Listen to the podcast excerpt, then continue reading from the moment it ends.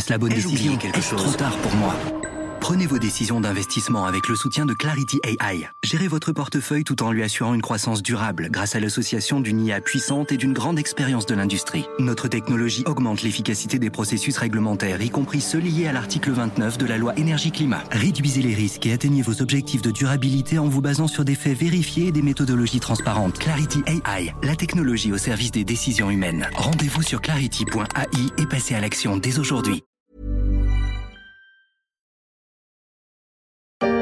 Pour amplifier cette dynamique, je présenterai à la rentrée le revenu d'engagement pour les jeunes, qui concernera les jeunes sans emploi ou formation et sera fondé sur une logique de devoir et de droit.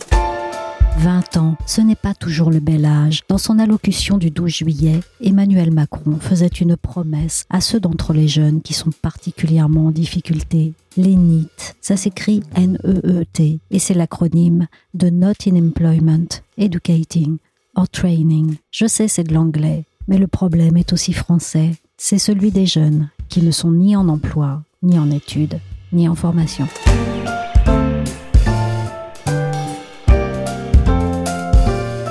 Je suis Michel Varnet, vous écoutez La Story, le podcast d'actualité des échos, et on va voir aujourd'hui comment le contrat d'engagement, qui vient d'être enfin annoncé par le gouvernement, va accompagner les jeunes précaires dans la reprise d'emploi. Mais d'abord, cette lettre aux jeunes que vient d'adresser Emmanuel Macron aux jeunes aux 16-25 ans, il y a quelques minutes sur euh, Facebook, il euh, confirme le lancement d'un revenu d'engagement rebaptisé contrat d'engagement jeune à partir du 1er mars. Il a changé de nom en cours de route. Excite le revenu d'engagement évoqué depuis juillet, place au contrat d'engagement annoncé le 2 novembre. L'important est qu'il était très attendu. Mais maintenant, j'ai demandé à Alain Ruello, journaliste sur les sujets de l'emploi au service France des échos, de nous l'expliquer. Pour commencer, Alain, la promesse enfin tenue a-t-elle mis fin à un véritable suspense? En fait, ce feuilleton, parce que c'est un véritable feuilleton, a démarré en janvier à peu près avec la remise d'un rapport euh, du Conseil d'orientation des politiques de jeunesse qui préconisait une véritable extension de ce qu'on appelle la garantie jeune, qui est une des mesures phares pour les jeunes euh, un peu précaires, avec une ambition assez importante euh, qui a été reprise au fil du temps par la ministre du Travail Elisabeth Borne, qui elle-même citait une cible d'un million, voire plus de jeunes. À l'arrivée, on n'en est pas là, même si sur le papier, euh, ce que euh, le président donc Emmanuel Macron a promis 2 juillet se retrouve à peu près. En tout cas, les ambitions sont là, mais pas dans les mêmes volumes. Alors, on va revenir à la base. Quel est l'objectif du contrat d'engagement et qui concerne-t-il? Alors, l'objectif, il est d'aider tous les jeunes qu'on appelle les, les NITS, pour reprendre euh, l'acronyme anglo-saxon. Hein. Alors, on peut pas dire que c'est un public complètement homogène, hein. c'est un public hétérogène. Ça peut aller de jeunes qui sont vraiment en déshérence et qu'on a du mal à aller chercher, à d'autres qui occupent des petits boulots par-ci par-là. Alors l'objectif, ben, il a bien été précisé lors de l'annonce euh, par Jean Castex, c'est effectivement de les remettre sur le marché du travail, mais le plus rapidement possible. On voit bien que là, il y a un parti pris du gouvernement avec cette annonce, qui est de dire plutôt que de viser un énorme volume, un million voire plus, c'est de cibler plutôt un nombre de jeunes plus limité mais de ne pas, entre guillemets, perdre du temps, si je paraphrase un peu le, les éléments de langage du Premier ministre, enfin ce qui a été annoncé, mais de les insérer sur le marché du travail le plus rapidement possible. Donc l'annonce en fait de ce contrat d'engagement, elle porte sur une durée de 12 mois, certes, mais l'objectif c'est bien de faire en sorte que ça dure le moins longtemps possible. Hein. De toute façon, ça, le gouvernement l'a bien précisé, parce que la reprise du marché du travail est là. Des emplois il y en a. Alors, c'est pas tous des CDI, mais il y a des emplois, ça c'est un fait. Et il y a des emplois non pourvus. Donc, l'idée, c'est de faire en sorte que ces jeunes puissent remettre un pied euh, sur le marché du travail le plus rapidement possible. Alors, ce plan a-t-il fait l'objet d'arbitrage au sein même du gouvernement? Est-ce que le ministère de l'économie et du travail n'était pas, sur ces termes, vraiment sur la même longueur d'onde? Ah ouais, non, mais même pas du tout sur la même longueur d'onde. C'est-à-dire que pendant des mois, effectivement, il y a eu, euh, parce que c'était essentiellement le ministère du Travail qui communiquait un peu, puisque c'était le ministère du Travail qui est la cheville ouvrière de ce projet, il y avait effectivement une communication qui laissait entendre qu'on s'orientait véritablement vers une garantie jeune universel. C'était d'ailleurs le terme que favorisait euh, Elisabeth Borne, la ministre du Travail. Et puis, à partir de, mi-juillet, on a bien vu que, enfin, le gouvernement s'est rendu compte et Bercy a mis ça en avant, que la reprise était plus forte que prévu, que l'emploi euh, n'avait pas coulé, que les tsunamis de licenciement n'avaient pas lieu, donc des emplois, il y en avait. Et donc, euh, ben, la cible a été réduite et Bercy a fait valoir le fait qu'on pouvait pas non plus ouvrir une garantie jeune à un million de jeunes, voire plus, assorti d'une allocation pour un grand nombre d'entre eux parce que ça coûterait trop cher. Donc clairement, il y a euh, un paramètre budgétaire qui a compté. Et puis aussi parce que euh, c'est vrai qu'objectivement, euh, la promesse d'un accompagnement intensif pour un million de jeunes, c'est une promesse qui est difficile à tenir parce que ça veut dire des recrutements en masse de conseillers, ça veut dire un effort soutenu. Bon, voilà, donc tout ça a joué. Donc effectivement, il y a eu une bataille entre, grosso modo, ben, le ministère du Travail et Bercy classiquement, hein, à chaque fois qu'il y a une réforme, ben Bercy est là pour euh, rappeler euh, les considérants budgétaires. Ça a été arbitré et donc finalement une cible beaucoup plus réduite, une promesse sur le papier d'un accompagnement beaucoup plus intensif avec cette volonté euh, rapidement de remettre ces jeunes sur le marché du travail ou de les mettre sur le marché du travail. Ouais, c'est vrai, je fais mon job à plein temps. Tous les jours, je fais ah, je fais mon job à plein temps. 24 sur 24, mon je fais mon job à plein temps. En chiffres, le contrat d'engagement, ça représente combien, pour quelle durée et à quel horizon? Sur le 1 million de jeunes NITS. Mais encore, il faut le prendre à la lettre parce que ce chiffre de 1 million, il est controversé. C'est une estimation, c'est peut-être un peu plus, c'est peut-être un peu moins. Mais bon, le gouvernement dit, je m'adresse via ce contrat d'engagement jeune à la moitié d'entre eux. et comme le dispositif va démarrer, mais que à partir du 1er mars, le temps que les recrutements de conseillers se fassent, il dit, je vais en 2022 essayer d'en faire 400 000 et puis 500 000 en rythme de croisière. Après, d'un point de vue budgétaire, il y aura une rallonge dans le PLF 2022 qui va être euh, voté euh, via un amendement qu'on attend de 550 millions d'euros sur des crédits déjà prévus, ce qui fait que globalement, le contrat d'engagement jeune, ça mobilisera 2 milliards et demi en 2022. Donc ces 2 milliards et demi, ils se décomposent comment? Ben, Il y aura des recrutements supplémentaires euh, chez Pôle emploi, dans les missions locales, et puis beaucoup d'argent mis sur la formation, les ateliers, enfin tout ce qui est promis aux jeunes. C'est-à-dire que le jeune va être suivi de manière plus intensive et donc l'idée c'est de le mettre en activité. Et donc ces activités, il faut bien les financer. Par exemple, ce sont des formations. Alors écoutez, Bercy en tout cas l'assure, ce ne sera pas un chèque en blanc signé aux jeunes alors que se jouent en ce moment les derniers arbitrages du projet de loi de finances 2022, notamment sur ce nouveau dispositif. L'idée c'est vraiment, euh, comme vous l'avez dit Romain, d'accompagner les jeunes vers l'emploi via contrat. Ça s'appelle pas revenu, ça s'appelle contrat. Alors, on aura noté au passage que le revenu d'engagement évoqué en juillet par Emmanuel Macron est devenu contrat d'engagement. Concrètement ou politiquement, ça a son importance? Alors voilà, c'est tout à fait ça, c'est politiquement, parce que là, on est dans une logique très macronienne de droit et de devoir. Donc, une aide, oui, mais pas sans contrepartie. C'est-à-dire que, alors, le terme de revenu d'engagement, il était un peu sorti de son chapeau par Emmanuel Macron le soir du 12 juillet lors de son allocution. Jusque-là, on était plutôt sur la garantie jeune universelle, qui, au fil du temps, devenait de moins en moins universelle. Donc, à la grande surprise, on a vu apparaître ce terme de revenu d'engagement, mais il était trop connoté parce que revenu égale euh, RSA, donc euh, possibilité d'assistanat, parce que ça voudrait dire on verse un revenu, mais pas forcément sans contrepartie, donc ça ne convenait pas finalement. Et comme le gouvernement ne veut pas être taxé d'assistanat, notamment notamment vie à droite, finalement, il a opté pour le terme de contrat d'engagement. Donc politiquement, ça veut dire quoi? Ça veut dire que le jeune qui s'engagera devra signer un contrat dans lequel l'État, entre guillemets, en tout cas Pôle emploi ou la mission locale ou l'opérateur vers lequel il se tournera, s'engagera à l'accompagner de manière intensive, à lui proposer des activités, à s'occuper de lui, mais en échange, le jeune s'engage à les suivre. Et le cas échéant, il touchera une allocation jusqu'à 500 euros si sa situation financière le demande. Parce qu'effectivement, quand on n'a pas d'argent, on ne peut pas suivre une formation, on ne peut pas se déplacer, on ne peut pas se loger, etc. Donc il y a bien cette notion de contrat d'engagement, de donnant-donnant. Et en cas de défaut? Alors voilà, c'est la contrepartie. Donc le Premier ministre euh, clairement l'a dit hier. Euh, si le jeune ne suit pas ce qui est prévu avec son conseiller référent, si par exemple il n'accepte pas un emploi qui lui serait proposé ou il n'accepte pas de suivre une formation qui lui serait proposée, alors s'il la touche, l'allocation pourra être coupée et le contrat pourra être rompu. Alors, dans les détails, on verra. Ce seront les conseillers référents qui seront jugés partis, enfin qui seront juges du fait que le contrat est suivi ou pas. Donc on verra effectivement ce qu'il en est avec le temps. Sur quel calendrier va se passer le déploiement? Alors d'un point de vue calendrier, ce qui est prévu, parce que tout ça peut pas se faire du jour au lendemain, parce que ça nécessite, compte tenu de la promesse qui est faite, à savoir que chaque jeune aura un conseiller référent. Quel que soit son parcours, ça sera le même. Qu'il sera vu au moins une fois tous les 15 jours, voire plus. Tout cela demande donc des recrutements supplémentaires, tout cela demande une appropriation par les missions locales, par l'emploi et d'autres opérateurs du cahier des charges de ce fameux contrat d'engagement. Ça peut pas se faire du jour au lendemain. Donc c'est censé démarrer officiellement le 1er mars. Puis il faut finir de mettre à jour une application mobile qui va aller de pair, qui permettra aux jeunes bah, d'avoir sa to-do list, de chatter avec son conseiller, euh, de voir des offres d'emploi.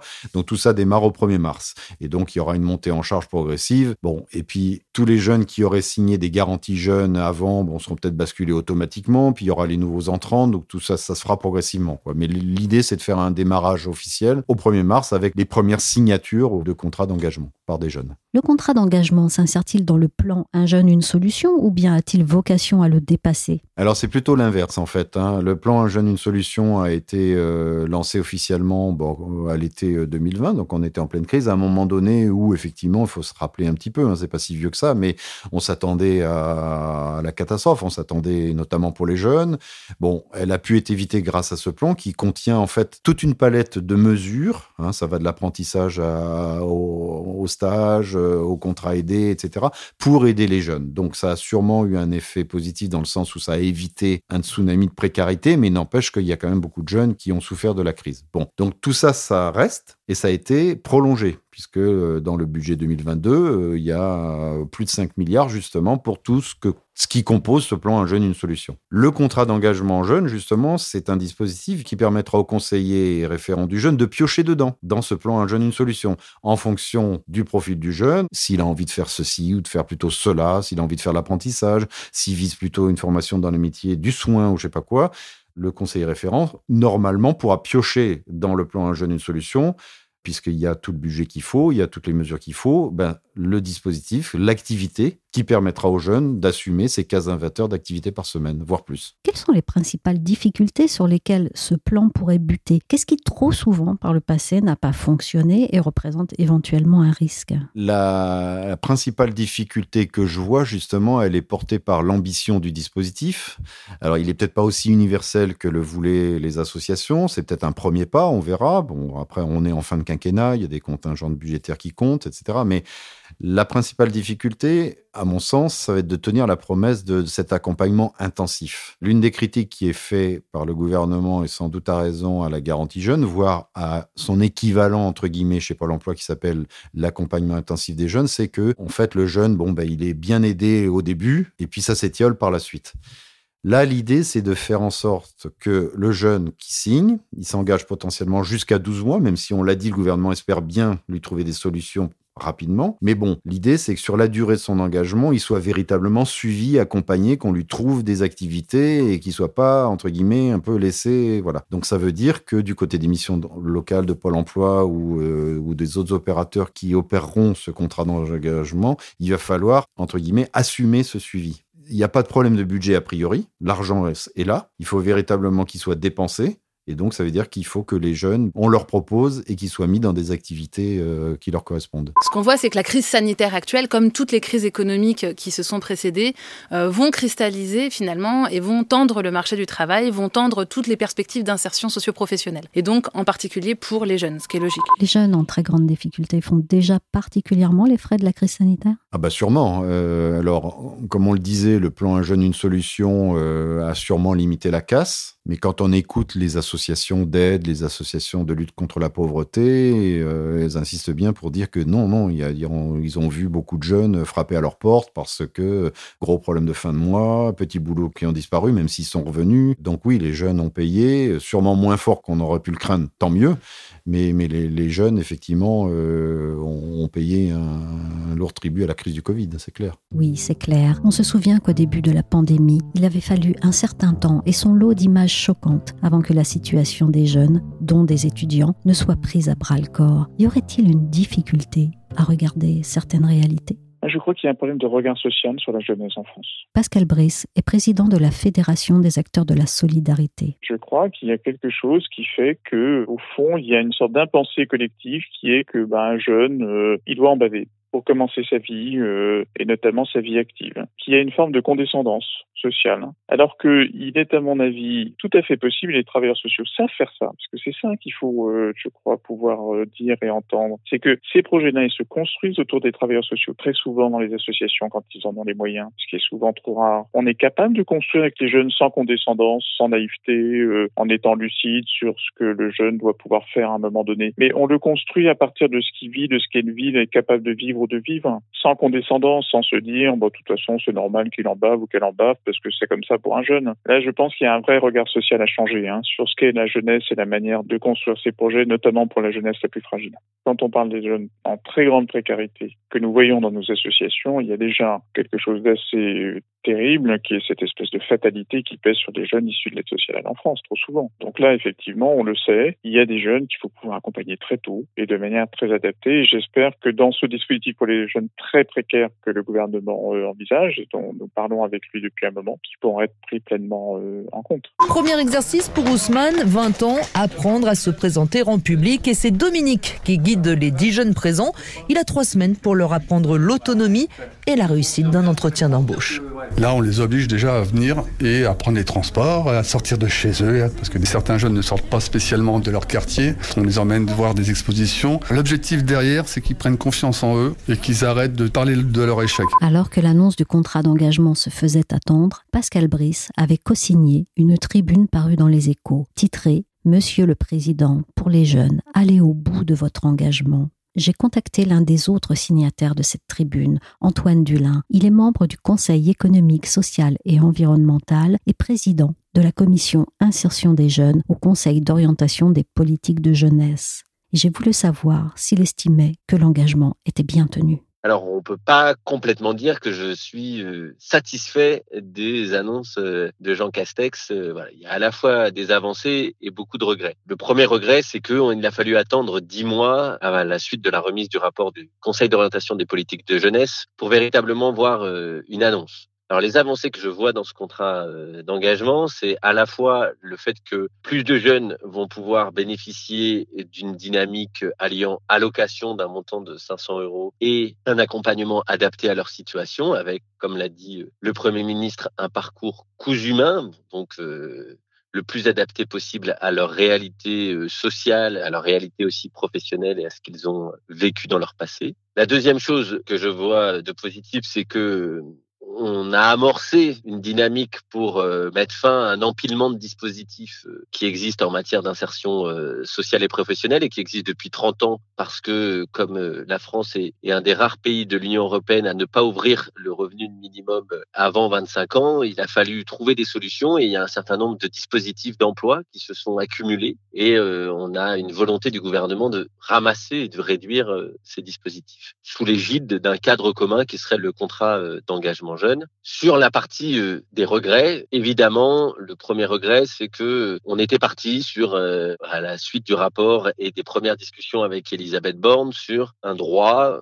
qui aurait couvert plus d'un million, 1,5 million de jeunes, ni en emploi, ni en formation, et également les travailleurs pauvres. Là, on voit bien que l'annonce qui a été faite, c'est euh, uniquement 400 000 euh, jeunes. Le deuxième regret, c'est que on n'ait pas changé la logique. On reste dans un dispositif à la fois contingenté, euh, comme j'ai pu l'exprimer, mais aussi limité dans le temps. Il est limité à 12 mois. Et donc, on n'est pas du tout dans une dynamique d'un droit qui permettrait à des jeunes de bénéficier d'autres droits sociaux. Je m'explique là-dessus sur la dimension de limiter dans le temps. Le gouvernement et beaucoup d'acteurs disent mais il faut limiter dans le temps parce que il y a une dynamique. L'accompagnement peut pas durer intensément. Euh, il faut qu'il y ait euh, des repères, des rendez-vous, euh, de l'intensivité, etc. Donc au bout de 12 mois, il faudrait que le jeune soit sorti vers l'emploi. L'expérience montre et la garantie jeune et l'expérience de la garantie jeune montre, c'est que effectivement, il y a des sorties positives dans l'emploi pour 60% des jeunes après un an de garantie jeune. Sauf que pour 40% d'entre eux, eh ben, il n'y a pas de euh, sortie positive, voire ils sortent sans aucune solution. Donc, ils retournent dans une dimension de, précarité sans forcément avoir ce filet de sécurité que permet l'allocation et euh, l'accompagnement. La deuxième dynamique que je vois aussi euh, dans cette limitation de durée, c'est qu'elle empêche les jeunes d'accéder à d'autres droits, et notamment deux droits fondamentaux qui sont la question de la complémentaire santé solidaire. Il n'y a pas d'automaticité permettant à des jeunes en contrat d'engagement jeune de bénéficier de la complémentaire santé solidaire. Et l'autre problématique, c'est que pour l'accès au logement, ben, le jeune est considéré avec un contrat d'engagement jeune comme s'il avait un CDD de 12 mois à 500 euros par mois. Eh ben, avec un CDD de 12 mois à 500 euros par mois, vous n'êtes absolument pas prioritaire face à un bailleur, qu'il soit social, qu'il soit public, qu'il soit privé. Or, on sait que la question du logement est un frein important dans l'accès à l'emploi. Troisième euh, regret, c'est que on a toujours dans notre pays une difficulté à faire confiance aux jeunes et à penser que leur objet c'est euh, de s'insérer, de réussir leur vie, euh, y compris professionnellement. Et dans les annonces qui ont été faites hier, on entend beaucoup il va falloir de l'accompagnement intensif, il va falloir que les jeunes fassent leurs preuves, montrent qu'ils sont actifs dans la recherche d'emploi, etc. On peut à la fois les aider quand ils n'ont pas de soutien familial, c'est le cas pour une grande partie de, jeunes, de pouvoir les aider financièrement avec une allocation et aussi euh, les accompagner dans une dynamique sans forcément vouloir à tout prix avoir euh, cette logique de contrepartie, comme l'a expliqué euh, le président de la République, de devoir et de droit, comme si on inversait pour ces jeunes la responsabilité que d'autres ont, les bénéficiaires du RSA, ont dans cette logique de droit et devoir. Et là, je pense qu'on a encore un combat à mener là-dessus. Merci à Alain Ruello, journaliste aux échos, à Antoine Dulin, président de la commission insertion des jeunes au Conseil d'orientation des politiques de jeunesse, et à Pascal Brice, président de la Fédération des acteurs de la solidarité. La story s'est terminée pour aujourd'hui. Cette émission a été réalisée par Willigan. Vous pouvez nous retrouver sur toutes les plateformes de téléchargement et de streaming de podcasts comme Apple Podcast, Podcast Addict, Castbox ou encore Deezer, Spotify et Amazon Music. Pour suivre l'actualité à travers nos articles, nos analyses ou encore nos enquêtes, rendez-vous chaque jour sur leséchos.fr.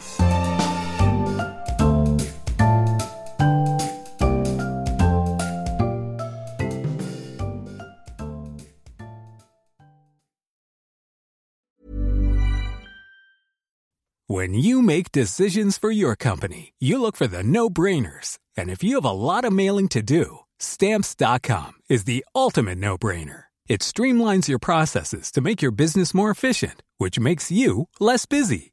Mail checks, invoices, legal documents, and everything you need to keep your business running with Stamps.com. Seamlessly connect with every major marketplace and shopping cart. Schedule package pickups and see your cheapest and fastest shipping options from different carriers. With rates up to 89% off USPS and UPS rates. And with the Stamps.com mobile app, you can take care of mailing and shipping wherever you are. Make the same no brainer decision as over 1 million other businesses with Stamps.com. Sign up with Code PROGRAM for a four week trial, plus free postage and a free digital scale. No long term commitments or contracts. That's Stamps.com.